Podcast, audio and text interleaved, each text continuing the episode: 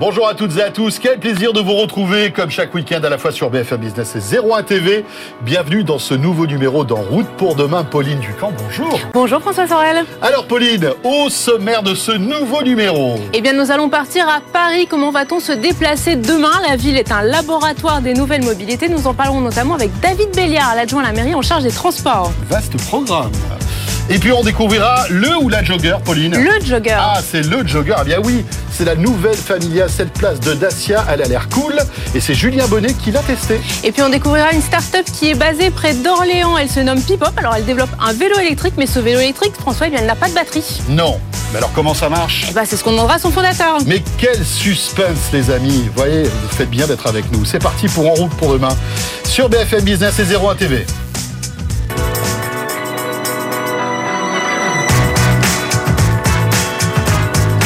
BFM Business et 01 TV présente En route pour demain avec Pauline Ducamp et François Sorel. Voilà, bien sûr, on est ravis de vous retrouver comme euh, chaque week-end pour En route pour demain et on va s'intéresser au laboratoire des mobilités de la ville de Paris maintenant. Absolument François, on va faire une grosse page mobilité consacrée à Paris. Alors Paris, on, a, on connaissait bien avec Autolib les premières voitures en autopartage, il y a eu les trottinettes en libre service, la saga Vélib ou euh, la nouvelle politique pour repenser la place de la voiture. Finalement, la capitale française, c'est un peu un laboratoire mondial de comment nous nous déplacerons demain. Mais avant d'en parler avec notre invité David Belliard, qui est adjoint à la mairie de Paris en charge des transports, eh bien Julien Bonnet et Jean-David Duarte font le point sur Paris, ce laboratoire des nouvelles mobilités. Paris est depuis bien longtemps un laboratoire des mobilités avec à chaque époque ses propres enjeux et défis à relever. Pour se déplacer au sein de la capitale française, on peut bien sûr utiliser le métro dont la première ligne a été inaugurée en 1900 pour les Jeux Olympiques et l'exposition universelle.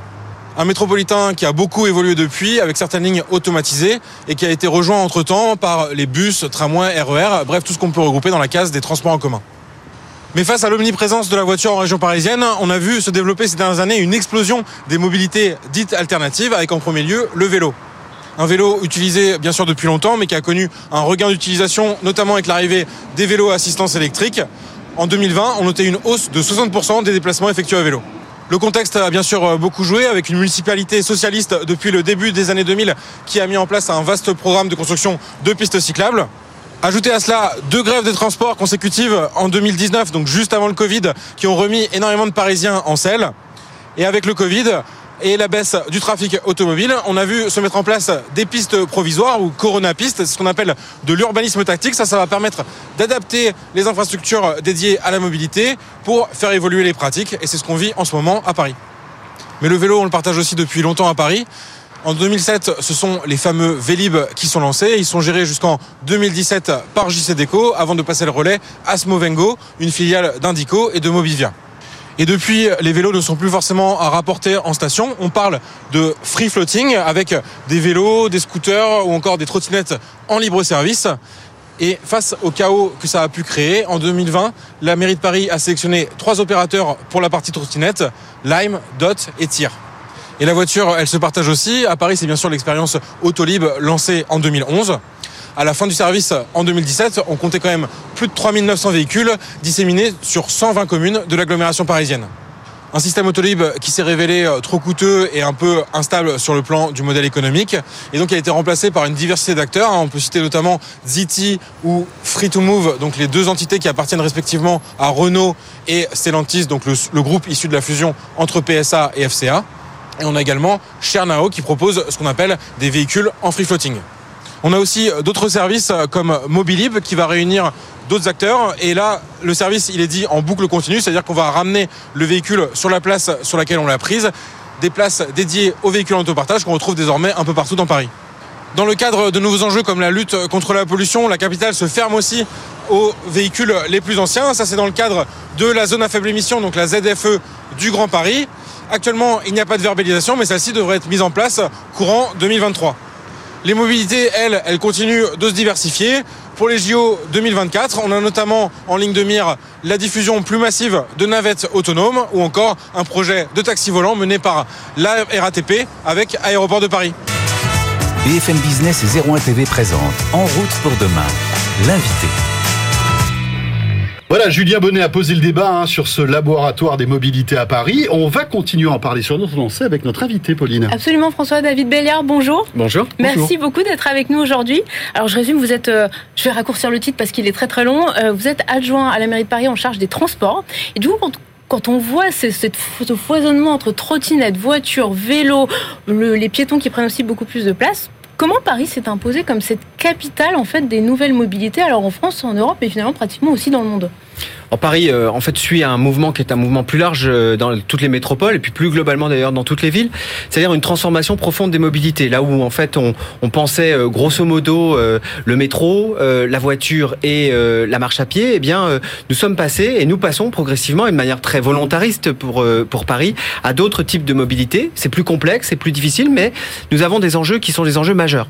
Elles sont de l'ordre au moins de deux. Euh, D'abord l'accélération des dérèglements climatiques qui aujourd'hui euh, impactent de manière très très violente euh, les métropoles et notamment Paris. C'est extrêmement difficile hein, de vivre à Paris lorsqu'il fait 42, 43 degrés.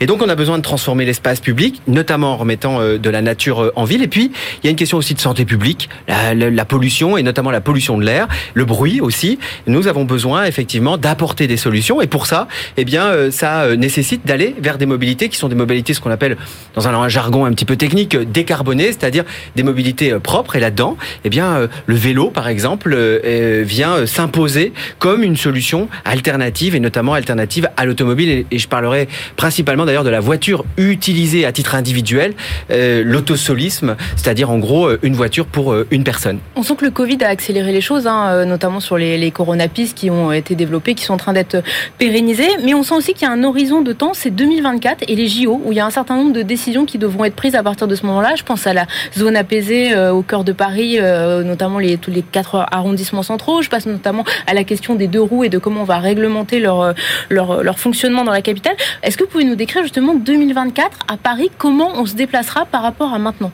Alors nous, on a un enjeu d'abord de réaliser le mandat. Alors 2024, c'est évidemment une étape importante. C'est pas la seule, c'est ce- les, les- les Jeux Olympiques. On a un certain nombre de projets qui effectivement que nous souhaitons voir aboutir pour 2024. 2024, c'est vous en avez parlé, la zone apaisée Paris Centre Saint-Germain, c'est-à-dire en fait cette grande zone au centre de Paris où euh, nous souhaitons effectivement supprimer ce qu'on appelle le trafic de transit, c'est-à-dire pas éradiquer euh, la voiture comme je peux le lire ici et là, mais euh, arrêter avec ces, ces, trajets qui traversent cette zone qui est une zone extrêmement dense, extrêmement touristique et aussi pas du tout faite hein, pour pour la voiture. Donc on veut réduire par deux le trafic automobile dans cette zone. C'est aussi euh, 2024 euh, le moment où nous allons réaliser, terminer de réaliser un certain nombre d'infrastructures. Je pense notamment à la question du vélo ou de la réfection de place. Concorde, j'étais euh, ce matin euh, à Concorde avec euh, la ministre du Transport euh, euh, danoise euh, et euh, nous avons euh, échangé justement sur la question du vélo, sur la question des politiques euh, de mobilité douce et je lui disais que Concorde pour 2024, cette grande place très symbolique, eh bien euh, va être euh, refaite avec euh, toujours la même logique qui est la nôtre pour l'ensemble des politiques que nous menons, c'est-à-dire euh, moins de voitures et plus de place pour le vélo, la marche à pied, le bus, évidemment aussi pour euh, la nature, parce que encore une fois, nous avons besoin de remettre de la nature en ville. Voilà euh, quelques exemples très symboliques de ce que nous souhaitons faire pour pour euh, 2024, mais c'est sans compter tous les quartiers, par exemple. Nous avons lancé euh, 17 chantiers, 17 quartiers que nous appelons embellir votre votre quartier. Là encore, plus de zones piétonnes, plus de place pour pour le vélo. De la même manière, nous avançons, par exemple sur euh, Port de la Chapelle, avec des projets qui sont des projets majeurs aux portes de Paris pour euh, justement eh euh, travailler ce qu'on appelle les continuités, c'est-à-dire refaire du lien avec euh, là ici les communes du 93 euh, et notamment au travers du vélo, mais pas que, hein, continuité piétonne ou la question du bus. Place de la Concorde, donc ce projet de, refaire cette place, ça veut dire qu'il n'y aura plus d'automobilistes qui pourront emprunter la place de la Concorde ou malgré tout, il, il y aura encore de la place pour eux Il y a toujours de la place, en fait, pour euh, les automobilistes. Vous savez, euh, la question euh, aujourd'hui, elle n'est pas pour ou contre la voiture. Elle n'est pas une ville, elle n'est pas une ville avec plein de voitures et une ville avec zéro voiture. Aujourd'hui, ce que nous cherchons à faire, c'est à rééquilibrer l'espace public. Mhm. 50% de l'espace public parisien, eh bien, il est consacré aujourd'hui à la voiture d'une manière ou d'une autre, alors que c'est moins de, de 10%, peut-être 10% à peu près des déplacements. Donc on essaye, en fait, de rééquilibrer. Place de la Concorde, bien sûr, il y aura toujours des voies pour euh, les, automobiles, les automobiles. Ce que nous cherchons, c'est plutôt euh, à euh, faire que la voiture soit utilisée de manière peut-être plus vertueuse. je parlais tout à l'heure de ce qu'on appelle l'autosolis, c'est-à-dire une personne pour une voiture. Ça, dans une zone comme Paris, très très dense, et je parle pas des zones rurales ou des zones périurbaines où on n'a pas d'alternative en transport. À Paris, nous avons des alternatives en transport et notamment des alternatives en transport en commun. Et ce que nous cherchons à faire, c'est plutôt à dire, bah, la voiture, c'est plutôt pour les personnes en situation de handicap, c'est plutôt pour les artisans, pour les commerçants, pour toutes celles et ceux qui ne peuvent pas faire autrement. Et puis aussi, c'est euh, la voiture, elle doit être partagée. Elle est plus propre, bien sûr, mais elle est aussi plus partagée. Je pense notamment à la question de l'autopartage, du covoiturage. Mhm. Bref, de tout ce que nous souhaitons aujourd'hui euh, développer comme un usage plus vertueux d'une voiture qui, de toute façon, nous le savons, sera euh, moins polluante, euh, en tout cas en termes d'émissions de polluants pour, pour l'air. Et c'est la raison d'ailleurs pour laquelle nous souhaitons développer plus de 8000 bornes de recharge électrique dans toute la capitale. Ça veut bien dire que nous ne souhaitons pas l'éradication totale de la voiture, mais au contraire que nous cherchons à la ramener, disons, à une juste place dans la ville. Et avec une promotion forte de la voiture électrique et des mobilités électriques. Oui, une promotion. Aujourd'hui, ce qu'on voit, vous savez, moi, je suis pas euh, un ingénieur, je, regarde comment le marché évolue. Aujourd'hui, ce qu'on voit, c'est que l'électrique s'impose et euh, s'accélère. La transition vers l'électrique s'accélère. Beaucoup de gens ont euh, envie de voitures plus propres et les constructeurs sont en train de s'y mettre de manière massive. On a un déficit d'infrastructures. Nous devons aller vers des infrastructures et notamment des infrastructures de recharge pour, disons, accompagner euh, ce mouvement. Mais c'est pas les seules choses sur lesquelles on travaille. On travaille aussi, par exemple, sur le GNV. On travaille aussi sur euh, euh, l'hydrogène, sur lequel nous avons développé deux stations hydrogène, un dans le 16e, à Saint-Cloud, je crois, non 16e exactement, et un dans le une dans le dans le 14e, parce que nous pensons que sur certains usages, notamment sur les véhicules à forte capacité, les camions, les bus, et puis on a aussi une expérimentation avec les taxis. Les Parisiennes et les Parisiens qui nous écoutent connaissent peut-être, ont déjà peut-être euh, pris ou vu des taxis euh, hype euh, qui fonctionnent à l'hydrogène. Donc nous avons aujourd'hui des propositions on voit un peu comment ça fonctionne, comment ça, ça marche, comment ça prend. Ce sont des technologies qui sont des technologies aujourd'hui pas encore matures, euh, mais en tout cas, nous, nous sommes euh, ouverts à développer et à accompagner toutes ces technologies qui vont vers des véhicules qui sont des véhicules à motorisation euh, moins impactante. Je dis pas complètement écolo, hein, la voiture électrique c'est pas complètement écolo, bien entendu, mais c'est quand même, disons, plus vertueux, sur la qualité de l'air, plus vertueux et puis sur le bruit, mais plus vertueux sur la sur sur la vie de tous les jours et sur aussi euh, notre environnement et sur notre santé. Accompagner, est-ce que ça veut dire sanctionner? Parce qu'on a vu qu'il y avait beaucoup de pédagogie, vous avez mis en avant cette pédagogie, notamment sur euh, le respect de la vignette critère, mais demain on pense à la zone apaisée. Comment vous allez empêcher justement des automobilistes de traverser cette zone? Et est-ce que vous allez mettre en place un calendrier qui va dire pédagogie jusqu'à telle date et à partir de telle date, on verbalise.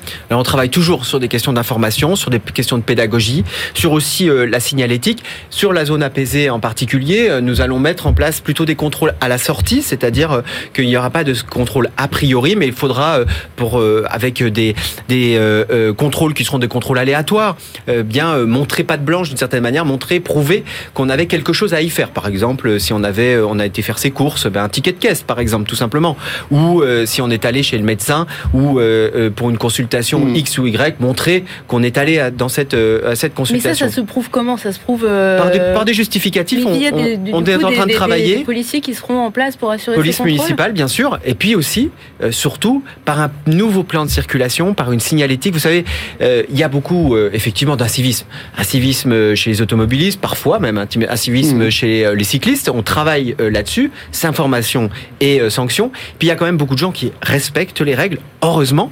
Euh, et là-dessus, bien, il faut bien les informer, bien signaler sur l'espace public, et puis essayer de proposer des plans de circulation qui leur permettent de trouver des alternatives. Merci beaucoup David Béliard. Merci à vous. Vous êtes euh, adjoint à la mairie de Paris en charge, de, entre autres, euh, des transports et des mobilités. Merci. Merci.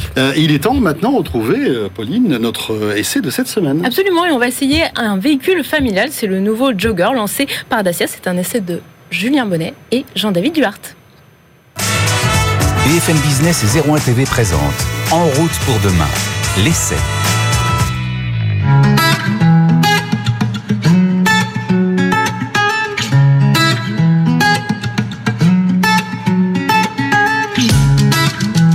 La famille Dacia s'agrandit. Après les succès des derniers modèles, notamment la dernière Sandero ou le dernier Duster, la marque low cost lance cette année le Jogger, un véhicule familial. On retrouve toujours la même recette hein, chez Dacia, donc la réutilisation notamment de technologies anciennes du groupe Renault. Mais ce jogger, il repose en effet sur la plateforme de la Clio actuelle, tout comme la Sandero.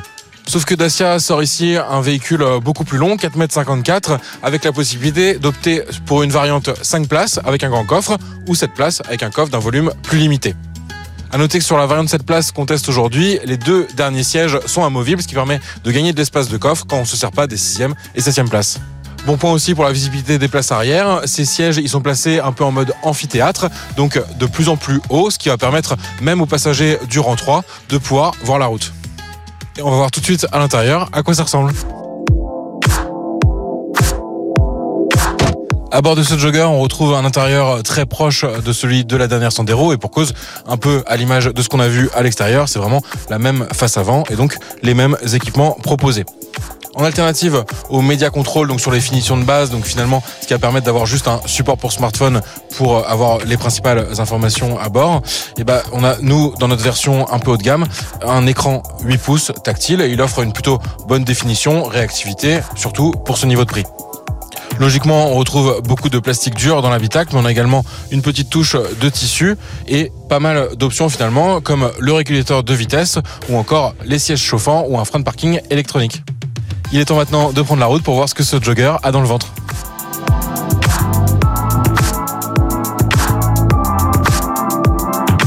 Sous le capot de ce jogger, on retrouve le moteur TCE d'une puissance de 110 chevaux. Donc il est emprunté à Renault et ça c'est une première chez Dacia. La puissance, elle reste correcte euh, sur ce véhicule et ça, ça montre que Dacia a vraiment réussi à limiter le poids de ce véhicule. En alternative, comme sur les autres modèles de la marque, on retrouve de l'EcoG, donc euh, une hybridation avec à la fois un réservoir d'essence et un réservoir de GPL. Et en effet, Dacia a fait le choix de cette motorisation en alternative au diesel ou par exemple à d'autres motorisations comme le 85. Donc ce moteur TCE 110, il se montre aussi efficace en termes de consommation. Là par exemple sur un trajet autoroutier, on est autour de 6 litres au 100. Donc ça c'est plutôt un bon score. Ces moteurs, ils sont associés à une boîte manuelle 6 vitesses qui se montre assez agréable. Et sur notre finition extrême, donc sur ce jogger, on a aussi pas mal d'équipements. Donc le régulateur de vitesse, mais aussi un avertisseur d'angle mort dans les rétroviseurs, et ça c'est plutôt bon côté sécurité. Donc finalement, au-delà du poids en plus, on reste sur la bonne euh, sensation procurée par la dernière Sandero. Donc un moteur plutôt efficace et finalement tous les atouts de la plateforme de la Clio actuelle qui est vraiment très saine. Globalement, le comportement du véhicule, il est plutôt bon. On a un bruit qui est relativement limité même si euh, est présent. On est vraiment sur la bonne sensation que nous avait procuré la dernière Sandero.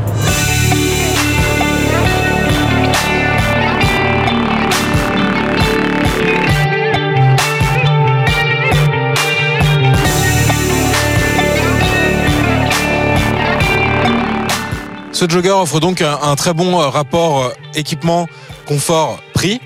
C'est vraiment la marque de fabrique chez Dacia.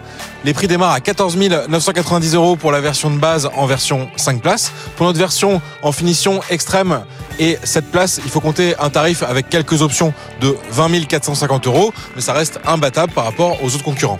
Ce jogger, on sait déjà que ce sera le premier modèle de Dacia à recevoir la motorisation hybride classique, donc non rechargeable, qu'on retrouve actuellement sur la Clio par exemple. Et donc ça, c'est prévu pour 2023. En attendant, la grande étape, ce sera finalement pour la fin d'année 2022, avec le changement de logo pour tous les modèles de la gamme, avec une version beaucoup plus moderne qu'on avait découvert l'an dernier sur le concept Bigster. BFM Business et 01 TV présente En route pour demain, en région. Et alors en région, on part dans le Loiret, juste à côté d'Orléans, avec Adrien Lelièvre. Bonjour, merci beaucoup d'être avec nous. Bonjour, Bonjour merci Adrien. pour votre invitation. Donc vous êtes le fondateur de Pipop. Alors Pipop, c'est une toute nouvelle marque de vélo électrique, mais alors ce vélo électrique, il a une petite particularité, c'est qu'il n'y a pas de batterie. Exactement. Donc comment je fais? Je le recharge pas? Comment ça marche? Alors le vélo Pipop, c'est le premier vélo au monde à offrir une assistance électrique sans batterie et sans recharge. Alors il n'y a pas de magie, c'est simplement on vient gérer euh, l'énergie musculaire au cours du déplacement du, du vélo pour euh, à la fois recharger euh, les supercondensateurs dans les phases où il y a besoin de peu d'énergie et en freinant, avec grâce à un freinage moteur, pour après euh, aider l'utilisateur quand euh, il en a besoin dans un pic d'effort. Mais alors, Alors. du coup, je vais avoir l'impression de faire plus de sport de pédaler plus que sur un vélo à batterie classique où je me laisse un peu porter ou finalement ça va compenser les moments où je vais pédaler un peu plus fort vont être compensés par les autres moments où ça sera où les condensateurs seront rechargés alors quand vous pédalez et que vous rechargez une dynamo pour éclairer, vous bénéficiez d'un éclairage, vous n'avez pas du tout de sensation d'effort supplémentaire. Et dans notre système, c'est exactement la même chose. On vient prélever très légèrement euh, de l'énergie supplémentaire pendant toute la durée du déplacement pour permettre au supercondensateur de condenser l'énergie et venir la restituer de façon efficace au bon moment. Mais alors, je monte sur votre vélo, parce que là, franchement, mm. c'est assez intéressant. Je commence à pédaler. Donc là, je n'ai pas d'aide, puisque en fait, le vélo était posé, et donc il n'y avait pas de recharge. On est d'accord, le supercondensateur est vide à ce moment-là.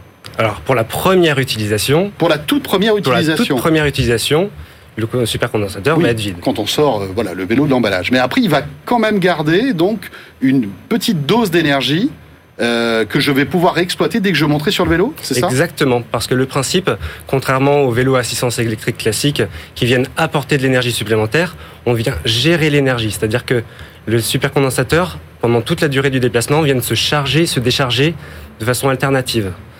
Notamment dans, en milieu urbain, on est souvent euh, soumis à des arrêts et à des redémarrages successifs. Et là, on vient récupérer l'énergie au moment du freinage et la restituer pour l'accélération. Mais alors, par exemple, je fais 20 km à vélo. Euh, comment ça va se passer? Est-ce que je vais être obligé de plus forcer que sur un vélo électrique? Quelle, va être ma part de, on va dire, d'effort musculaire par rapport à un vélo électrique traditionnel? Alors, vous n'allez pas vous rendre compte du tout, parce que le corps humain, il est très bien fait. Le corps humain, il est très endurant, mais il a un seuil de fatigue. Et tant que vous restez en dessous de ce seuil de fatigue, vous ne vous rendez pas compte d'une différence de, puissance qui est minime pour le corps humain. Et donc, nous, on vient récupérer cette énergie uniquement quand vous êtes en dessous de ce seuil de fatigue. Et on vient vous aider quand vous le dépassez et vous avez besoin justement d'une assistance. Donc j'attaque une côte. Là, euh, je vais donc commencer à atteindre ce fameux seuil de fatigue. Et là, à ce moment-là, le supercondensateur prendra le relais, c'est ça Automatiquement, j'ai même pas un bouton à appuyer. Comment Alors vous avez une gâchette, une gâchette comme euh, sur une trottinette électrique. Vous venez euh, gérer, utiliser, appeler l'énergie que vous avez stockée précédemment. D'accord. Euh, et, quand je suis en descente, du coup, est-ce que ça va récupérer l'énergie? Parce que là, je me laisse porter et finalement, la roue est entraînée toute seule. Est-ce que là, ça va recharger le condensateur? Exactement, dans les phases d'inertie, quand vous êtes en roue libre, parce que quand vous regardez les cyclistes dans la rue, en général, vous voyez bien qu'ils pédalent pas toujours. Mm. Donc dans les phases euh, d'inertie, donc euh, quand c'est sur du plat et que vous continuez à avancer, ou dans une descente, là, vous allez récupérer de l'énergie automatiquement. Là, on sent que vous êtes quand même sur un choix technologique particulier, parce que c'est vrai que tous les constructeurs de vélos qu'on rencontre, de vélos électriques, eux, ils font le choix vraiment du petit moteur, de la batterie. Pourquoi vous êtes allé sur ce côté du super condensateur? Oui, ça sert à quoi finalement par rapport à une petite batterie que vous auriez pu rajouter? Alors vous avez tout à fait raison, c'est un parti pris. Un parti pris vraiment qui s'inscrit dans la transition écologique. Euh, pour deux raisons. La première, par rapport à la durée de vie de nos produits et par rapport à la recyclabilité. Donc déjà, les supercondensateurs, ils ont une durée de vie beaucoup plus importante que les batteries. Les batteries, en général, on dit que c'est quelques milliers de cycles ou 2-3 ans de durée de vie. Euh, pour les supercondensateurs, c'est de l'ordre du million de cycles. Et euh, sur un vélo, l'espérance de vie, c'est 15 ans. Donc euh, vous avez 5 ans supplémentaires. Donc on est vraiment sur un, système durable. Et pourquoi justement ce parti pris de la recharge, de la restitution de ce stock tampon en fait? C'est quand on observe vraiment l'usage des, euh, cyclistes euh, en milieu urbain, pour de la balade. On n'est pas en train de parler d'un vélo, hein, d'un VTT ou d'un vélo de course. Vraiment pour un, euh, un, usage quotidien. En fait, on se rend compte qu'il y a très peu besoin d'énergie et que, comme disent les Hollandais, il y a deux freins principalement pour le vélo. C'est le temps, mais c'est pas un problème de temps, c'est un problème d'équipement. Et c'est quand on est justement dans ces petites phases, quand on est au-dessus de notre seuil de fatigue. Et donc nous, ce notre parti pris, c'est de dire, au lieu de se rajouter encore une contrainte, parce que mhm. on, recharge nos téléphones portables, on va bientôt recharger nos voitures, le vélo, il faut que ce soit, c'est vraiment le, système simple par excellence, fiable, robuste, et donc on veut l'utiliser dès que, euh, sans avoir à penser à le recharger auparavant. Mais alors, si j'ai bien compris, ça fait un peu penser à la, au mode hybride des véhicules, non Finalement, c'est un peu comme, c'est un peu la Prius du vélo, votre truc. C'est tout à fait ça. C'est ça? Vraiment le bon parallèle, et c'est une hybridation avec le corps humain. Et donc, c'est vraiment en harmonie avec son environnement et son déplacement. Mais alors, j'attaque une montée, d'accord? Euh, Combien d'autonomie, malgré tout, je vais avoir sur ce supercondensateur Parce que c'est ça, c'est- quand même aussi une, Alors- une question qui peut paraître pertinente, parce que si j'ai une montée qui est quand même assez C'est dans ces costaud, moments-là où ça compte que le vélo nous c'est- aide, en c'est- fait. C'est dans ces moments-là, en fait. Alors justement, quand, quand on vient de parler d'autonomie, souvent on fait le parallèle avec les batteries. Parce que souvent on parle d'autonomie parce qu'on a un stockage d'énergie qui est limité et on se dit bah, jusqu'où je vais pouvoir l'utiliser. Nous, notre principe, il est vraiment dans la récupération d'énergie et de la restitution. Néanmoins, effectivement, il y a des limites euh, au système. C'est- C'est-à-dire que si on commence euh, à passer le, col du, enfin, le, pic du Mont Ventoux, si on, part à zéro, il va falloir effectivement pédaler. Mais c'est pas l'usage de notre vélo. Notre vélo, il a été vraiment conçu pour un usage urbain et une balade avec une euh, vitesse moyenne de 15 km/h et en partant du principe que justement la balade, c'est un circuit et on revient à son point de départ. Et dans ce principe-là, vous avez donc euh, des dénivelés qui s'annulent, le cumul des dénivelés s'annule et donc vous avez suffisamment d'énergie à stocker et à restituer. Bon, François, je crois qu'on sera obligé de l'essayer pour Ah oui. comprendre comment ça fonctionne vraiment. euh, On n'a pas parlé du prix, ça coûte plus cher qu'un vélo électrique, moins cher Rapidement. Le même prix, 1995 euros TTC. D'accord. Merci beaucoup pour cette euh, voilà cette démonstration de technologie qui est absolument intéressante. assez- hein. Extrêmement passionnante. Merci beaucoup. Voilà, ce, bah, ce, ce nouveau numéro d'En route pour demain est terminé. Pauline, on se retrouve évidemment la semaine prochaine. Absolument. Merci beaucoup de nous avoir suivis. À la semaine prochaine. En route pour demain, l'innovation de la mobilité sous toutes ses formes. Pauline Ducamp, François Sorel.